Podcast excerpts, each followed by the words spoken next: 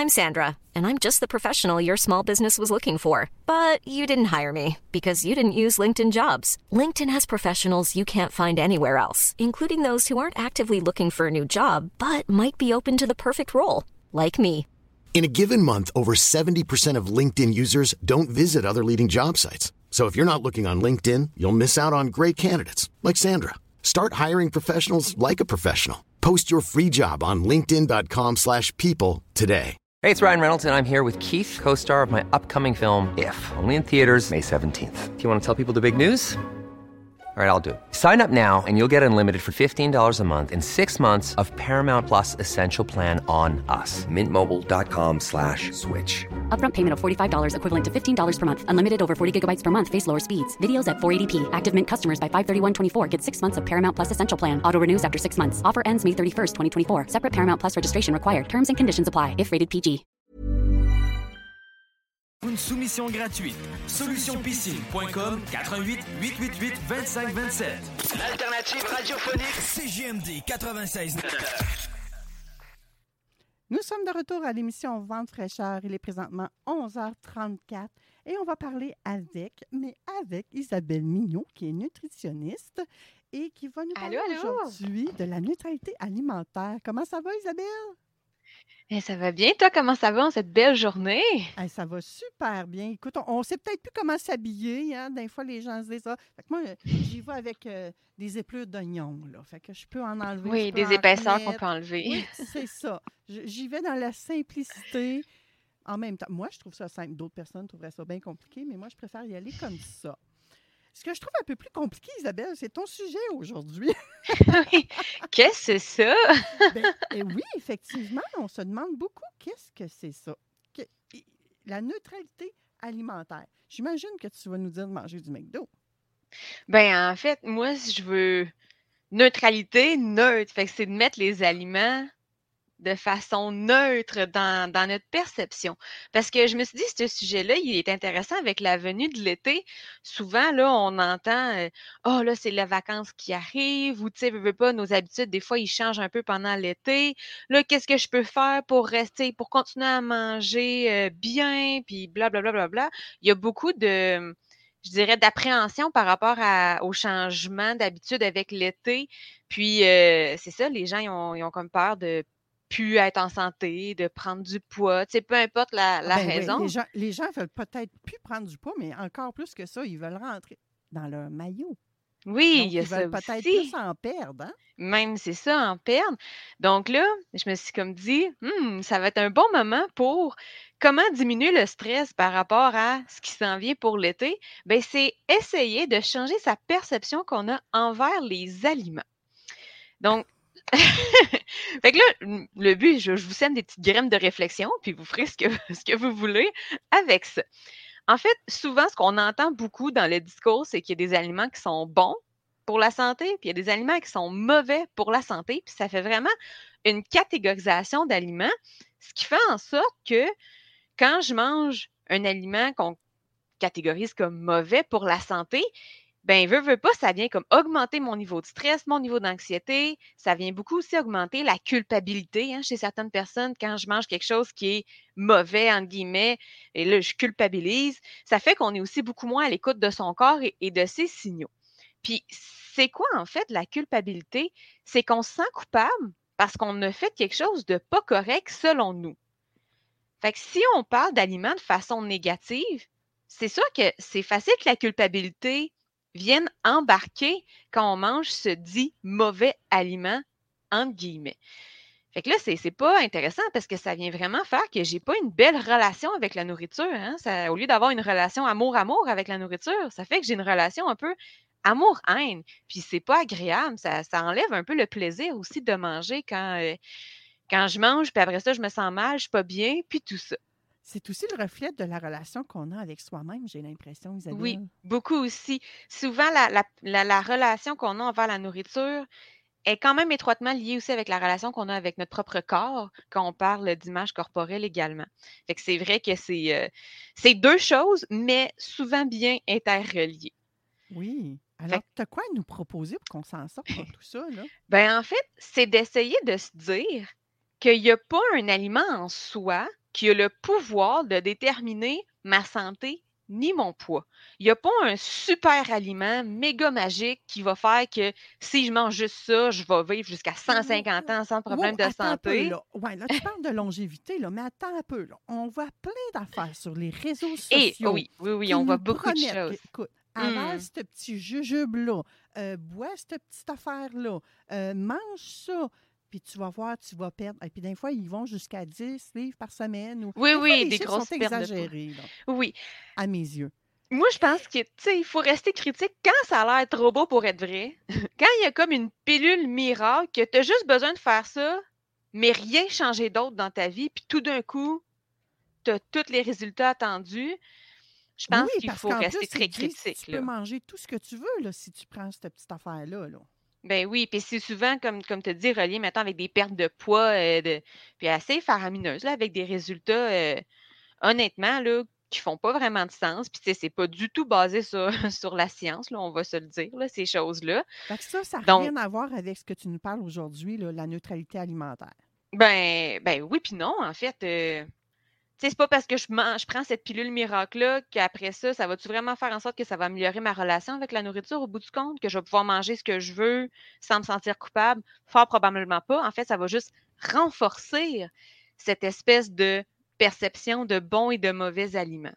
Ouais, Puis, ben, on va se dire, les pilules miracles, ça existe pas. Si ça existait, on, on le proposerait, là. Mais T'en prendrais toi-même, c'est ça? ça, ça existe pas. Puis, tu sais, on s'entend pour être en santé, là, c'est toutes mes habitudes de vie qu'il faut que je vienne revoir. Puisque la santé, c'est physique et mentale. Souvent, on oublie cet aspect-là aussi. Il faut que je sois bien dans ma tête aussi, là, avec mais- euh, les habitudes que j'ai. J'aime ça que tu apportes de ça, Isabelle, parce qu'à quelque part, ben, vous, vous me connaissez, hein, je suis un peu en rondeur, je me porte bien et je suis en santé.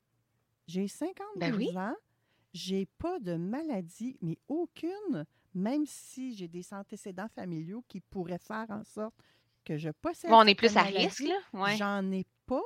Je suis en parfaite santé et pourtant, ça m'arrive des fois de me faire approcher par des gens, me dire, euh, là, me parler du poids, puis tout ça. Hey, je m'en. J'allais dire un gros mot. Oui, je m'entends Oui. de votre. euh, Hey, t'es-tu en santé, toi? Ah non, moi, j'ai vu passer sur tes réseaux sociaux que tu étais à l'hôpital euh, pour euh, telle affaire. Ben, je m'excuse. Viens pas me vendre ta merde. Ben oui. Mais c'est mais c'est c'est super, toi, tu sais, clairement, là, ta réflexion est très bien avancée, puis on aime ça, là, justement, de dire la santé, c'est pas mon. égale pas le poids que j'ai. là. La santé, c'est vraiment mes habitudes, comment je me sens physiquement, mentalement, puis c'est c'est vraiment l'amalgame de, de tout ça. La diversité comme je disais- qu'on qu'on Oui, qu'on entend de plus en plus parler, là, j'adore.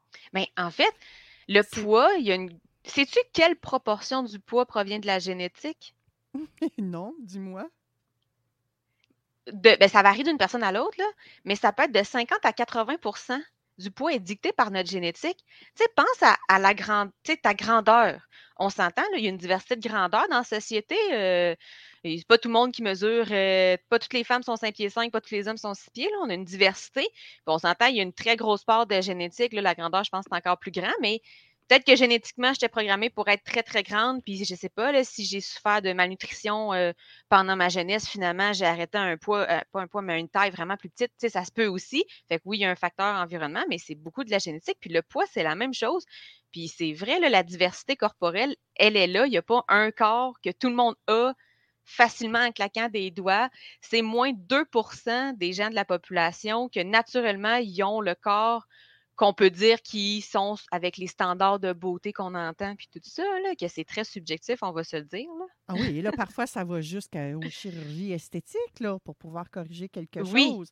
Mais tu as raison, Ben. Isabelle. Je je suis là, là, puis je- tu as dit qu'il y avait 50 à 80% du poids qui venait de la génétique, je me suis mis à rechercher dans ma tête, OK, mes parents, mes grands-parents, euh, OK, mes enfants, OK, eux autres aussi ont eu des enfants. Et puis, mon Dieu, la tendance est là, Mhm. là. Vraiment, là. Ben oui, c'est sûr, l'environnement, nos habitudes de vie, ils ont une grande part dans tout ça aussi, là, par rapport au poids, mais c'est pas juste ça. là. Le poids, là, il y a à peu près une centaine de facteurs qui l'influencent. Fait que c'est pas vrai que la petite pilule magique qu'on voit sur TikTok ou sur Instagram, que pouf, ça va venir tout contrôler ça. En tout cas, Fait que si tout ça ça marche pour vous autres, tant mieux. Ben, tant, tant mieux, mais c'est pas du tout fondé sur la science, je peux vous le garantir. Donc, OK. comme c'est ça, je disais, il n'y a pas un aliment qui fait qu'on est en super santé, mais d'un autre côté, il n'y a pas un aliment qui fait que tout d'un coup, euh, je vais être en très mauvaise santé, je vais prendre full de poids. Tu sais, l'aliment en soi, il n'y a pas ce pouvoir-là. Ça va être mes habitudes alimentaires, entre autres, en son ensemble, qui peut avoir une influence sur ma santé ou, ou mon poids, dépendamment de ce que je fais, mais c'est pas l'aliment spécifiquement. Fait qu'il faut essayer d'arrêter de penser que tous les aliments, c'est ça, de, que c'est bon ou mauvais. Là, la neutralité alimentaire, il faut comprendre que c'est d'un point de vue moral. Oui, les aliments ne sont pas équivalents d'un point de vue nutritif. Je le sais, je suis quand même nutritionniste, j'ai étudié beaucoup les aliments. Il y a des aliments plus riches en protéines, il y a des aliments plus riches en fibres, des aliments plus riches en gras. Je le sais, là, vous, vous m'apprenez rien. Ça va. Moi, c'est vraiment d'un point de vue moral, tous les aliments sont sur le même pied d'égalité. C'est pas parce qu'un aliment qui est moins nutritif, qui m'apporte moins de nutriments, qui est nécessairement mauvais pour la santé. C'est vraiment ça. C'est subtil comme différence, mais c'est vraiment ça la différence. Parce que c'est en catégorisant les aliments qu'on va développer une mauvaise relation avec eux, puis ça va faire en sorte qu'on va obséder par rapport à ces aliments-là. Parce que l'interdit, c'est très attirant. Donc, si je m'impose des règles, puis je me dis, il faut absolument pas que je mange, prenons des exemples communs, là, du chocolat, OK? Il faut vraiment pas que je mange de chocolat. Qu'est-ce que ça va faire en sorte? Ben, j'ai juste, juste le goût de manger du chocolat. Et oui, c'est c'est comme si on rentre quelque part, puis on dit à notre enfant, là, il faut pas que tu aies touché cette affaire-là dans la pièce. La première chose qu'il va vouloir faire, c'est aller le toucher. Versus Oui. si j'y en avais même pas parlé, ça se peut qu'il ne se serait même pas rendu compte de cet objet-là dans la pièce. Effectivement, et là, tu viens de donner un exemple que le cerveau n'entend pas les ne pas. Ne touche Ouais. pas à telle chose, l'enfant va y aller. C'est la même chose quand on dit ça. une- non, non, tu ne peux pas prendre de chocolat. Fait que là, de le tourner à l'inverse. Sou- souvent, un aliment euh, que le monde ne se mette pas de restrictions, je sais pas, un aliment qui est plus nutritif, justement, euh, disons des carottes. C'est rare les personnes que j'entends qui disent il faut vraiment que je fasse attention à ma consommation de carottes qui va être excessive. C'est très, très rare. Mais si à partir de demain matin, je vous disais là, plus le droit de manger de carottes, plus du tout, du tout, pour toute la vie, tout d'un coup, on va être comme Ah, mais là, il me semble, ça aurait été bon, des carottes avec ma trempette. Ah, il me semble, ça aurait été bon, des carottes dans. Puis là, tout d'un coup, on vient que là, j'aurais vraiment le goût de manger des carottes. Comment ça? Ben, c'est juste parce qu'on vient de se dire un je peux pas, c'est interdit. Fait que là, le cerveau, il est comme Hmm, j'ai juste le goût maintenant. Hmm, C'est vrai, ce Donc, qui est euh, interdit est plus intéressant et plus attirant. hein? Et voilà. Fait que c'est juste de remettre en question nos propres croyances envers la nourriture, puis se demander pourquoi est-ce qu'on pense qu'il y a des aliments qui sont bons ou mauvais pour nous. Fait que c'est d'essayer d'avoir un discours aliment, euh, un discours intérieur qui est beaucoup plus neutre, un discours plus rationnel, moins angoissant, moins culpabila- culpabilisateur. Euh, Vite de même, ça a l'air facile à dire, diffi- difficile à faire. C'est vrai, tu quand on veut changer des croyances, des perceptions qu'on a, ça, prend du temps, il faut qu'on se remette en question, puis, c'est correct aussi. Tu je vais donner un exemple. Si je me dis la phrase, ah, j'ai mangé du chocolat, je suis tellement gros, j'ai tout gâché mes efforts, euh, j'avais fait attention toute la semaine. Là, c'est un discours très négatif. Oui, vraiment, hein, tu sais, c'est, c'est comme si c'était nous, je manque de volonté, tout ça. À la place, là, ce que je pourrais me dire, j'ai mangé du chocolat, j'ai quand même mangé une grosse quantité. Tu sais, là, je me sens ballonnée, je suis quand même inconfortable côté, tu sais, physique parce que j'ai mangé une grosse quantité de chocolat. Mais la raison de tout ça, c'est parce que j'ai dépassé ma satiété. J'avais pas réellement faim quand j'en ai mangé. Par contre, il faut que je me souvienne que cette sensation-là est temporaire. Puis si j'écoute vraiment ma satiété, je vais éviter de me sentir de cette façon-là. Fait que, tu sais, là, c'est beaucoup plus neutre aussi, puis c'est beaucoup moins accusateur envers soi-même Ben, d'avoir un discours comme ça. Ça t'amène à prendre conscience de comment tu te sens? Ben oui. La pleine conscience, on en parle quand même souvent aussi des fois, l'alimentation intuitive, puis tout ça, c'est tout le temps de se rapporter euh, comment je me sens. Puis, euh, tu sais, ça se peut quand on fait l'exercice au début, on dise Hey, je me sens coupable. OK, parfait, je, je me le sens. On peut pas dire je peux pas me sentir coupable dans le sens les émotions, on gère pas, tu sais, on contrôle pas ça. C'est de faire OK, je ressens la culpabilité. Qu'est-ce que je peux faire maintenant pour éviter que ça réarrive? Ben, une des façons, c'est justement changer la perception qu'on a par rapport aux aliments. Hmm. Fait que la, la- la restriction là, cognitive, que, en fait, c'est le fait qu'on se restreint dans notre tête euh, certains aliments avec euh, des règles alimentaires, ben ça, ça fait en fait un cercle vicieux quand on s'impose des règles. Je vais le passer comme rapidement, ce cercle vicieux-là, mais souvent, au début, on commence avec la restriction, fait que j'ai une règle. Fait que là, je vais y aller vraiment avec mon, euh, mon un exemple avec le chocolat, vu que là, j'étais partie avec cela. Donc, ma règle, ma restriction, là, à partir de demain, lundi, c'est tout le temps le lundi, hein, souvent, hein, à partir de demain, lundi, je ne mangerai plus de chocolat. Parce que là, tu sais, euh, je veux faire attention à ma santé, je veux pas prendre de poids, peu importe la raison. Là, je ne prendrai pas de chocolat. Fait que là, on, on limite volontairement notre prise euh, alimentaire, là, où on s'impose une règle. On essaye de suivre cette règle-là. Fait que là, après ça, on tombe dans une phase de contrôle. On réussit à suivre sa règle pendant un certain temps. Fait que chez certaines personnes, ils peuvent la suivre deux heures, puis chez d'autres personnes, ils peuvent la suivre plusieurs jours, plusieurs semaines, plusieurs mois. Fait que là, souvent, le discours, ça va être Ah, j'ai vraiment le goût de sucré, j'ai goût de manger du chocolat, mais, mais non, non, non, je vais résister, je vais être bonne, je vais manger un fruit. C'est tellement mieux pour ma santé. C'est tout le temps ce discours-là. Je vais manger mon fruit. ne va pas être très satisfaite, hein? Mais Moi, je vais être quand même des, contente. bleu- des bleuets au chocolat, là, des pâtes à Ben oui. Non? Ben là, dans mon exemple, là, on est dans le contrôle. Fait que là, c'est pas de chocolat pas. en ce moment. Fait que là, tu sais, j'ai contrôlé. Je suis quand même fière de moi parce que je réussis à me contrôler, mais d'un autre côté, je fais juste. J'ai juste le goût de manger du chocolat. Puis là, ça, ça devient quand même une charge mentale aussi. Là. Veux, veux pas, ça nous trotte dans la tête. Là, je rentre dans la phase frustration. Parce que là, après un certain temps, c'est de plus en plus difficile de résister. Le contrôle, il devient vraiment frustrant. Tu sais, ça peut être là, euh, j'ai vraiment le goût de manger du chocolat, les fruits, tu sais, ça compte pas vraiment mon envie de chocolat, ce qui est normal en passant, là, que ça compte pas, c'est pas du tout, là, tu sais, la- les mêmes saveurs en bouche.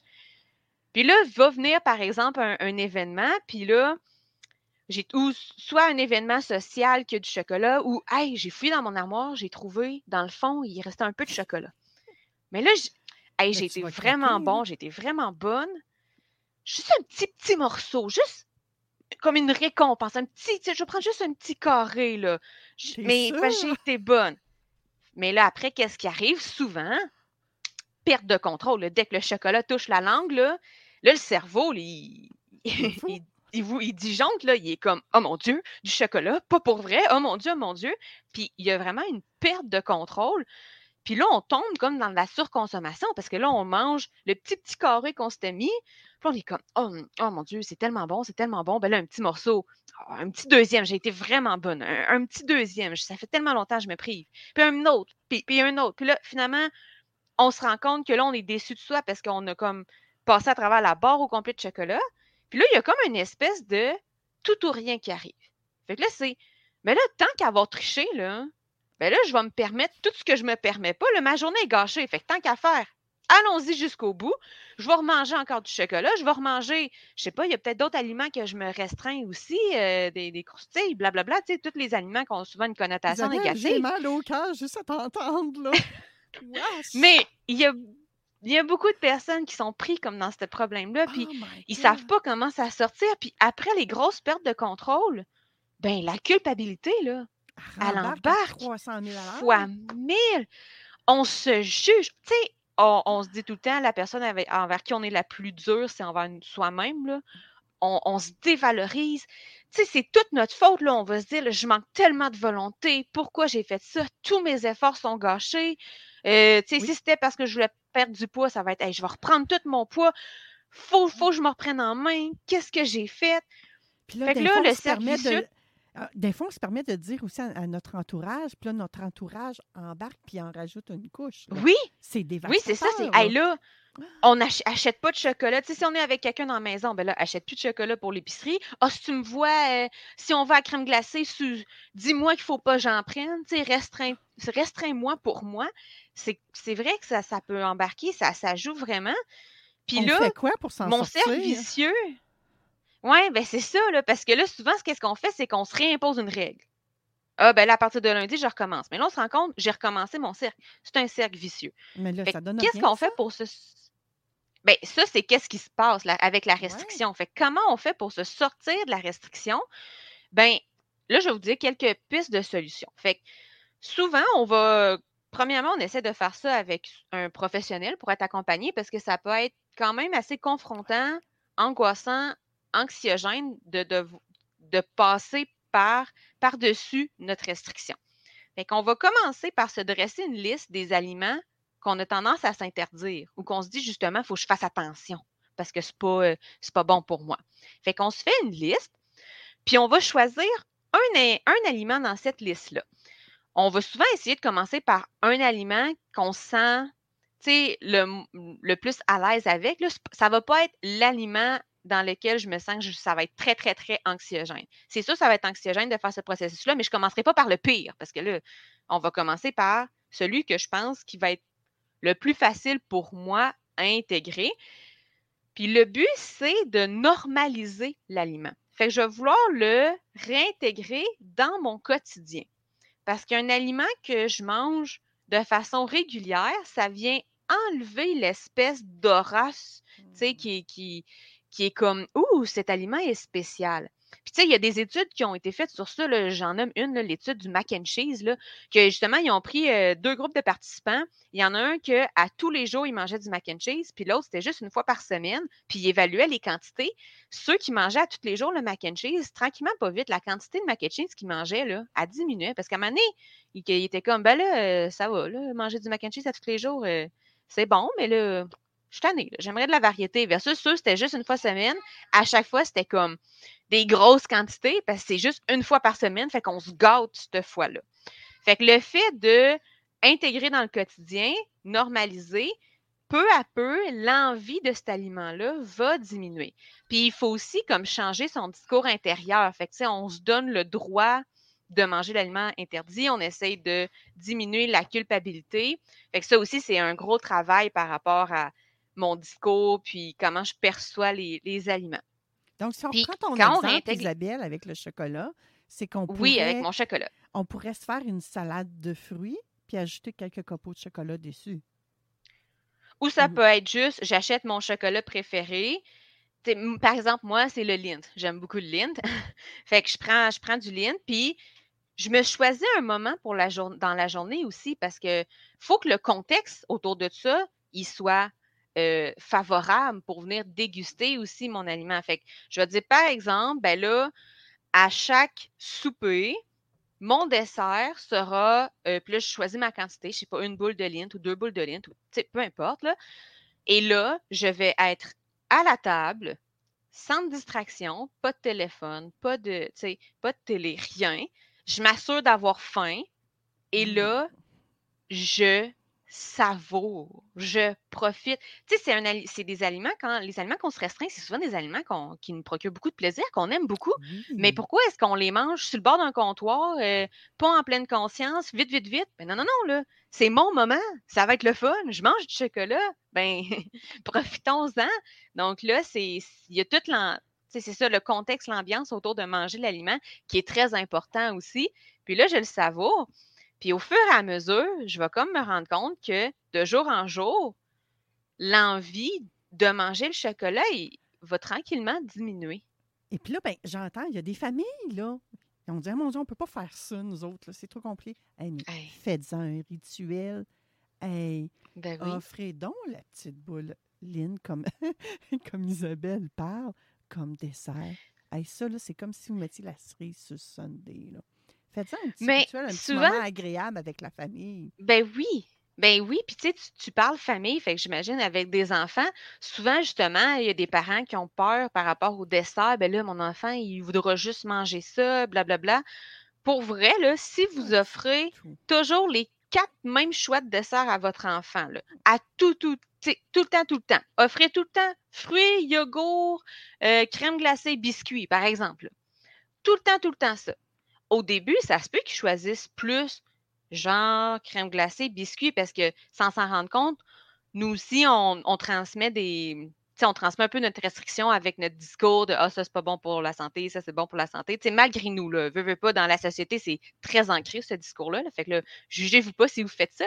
Mais vous allez vous rendre compte que oui, au début, ils vont vouloir ça, mais à tous les jours, à un moment donné, les enfants vont faire ben là, euh, non, peut-être qu'aujourd'hui, j'ai pas le goût de crème glacée. Peut-être que là, il fait chaud dehors, j'ai le goût de melon d'eau. Puis peut-être des fois aussi, ils ont peut-être pas le goût de dessert aussi. Hein. Ce qui rend le dessert spécial, c'est que des fois, il n'est pas tout le temps à faire ou c'est comme des aliments justement super catégorisés, mais s'il est banalisé, c'est pas vrai qu'ils vont tout le temps en vouloir. Fait que, tu sais, pour terminer, dans le fond, pour y arriver le plus facilement à venir, tu sais, avoir une neutralité par rapport aux aliments, Premièrement, c'est sûr que je vous conseille d'être accompagné par un professionnel parce que ça peut être confrontant. Puis, tu sais, là, je vous ai donné les pistes de solutions, mais c'est ça, c'est plus facile quand on est, on est accompagné. Il faut se donner du temps. Fait que, tu sais, encore une fois, c'est pas une pilule miracle, hein? Fait que ça se fait pas en deux temps, trois mouvements. faut se donner du temps pour y arriver. Puis, il faut accepter que c'est pas une démarche qui est linéaire. Euh, il va y avoir des fois des, des embûches. Il va y avoir des fois qu'on va dire, hey, il me semble que ça allait bien. Puis là, pourquoi tout d'un coup, j'ai eu une petite perte de contrôle encore. C'est normal, ça fait partie du processus. Oui, et d'être accompagné par quelqu'un qui s'y connaît dans le domaine, mais ça, c'est juste aidant. C'est sûr que toute seule, tu peux y aller, mais avec l'aide, tu vas probablement aller plus vite, puis encore aller plus loin, arriver à faire ce que Ben tu oui. veux. Vraiment. Tu sais, oui, on pourrait dire, Isabelle l'a dit d'une autre façon, c'est c'est de mettre en place des, des politiques, des normes, mettre des barrières.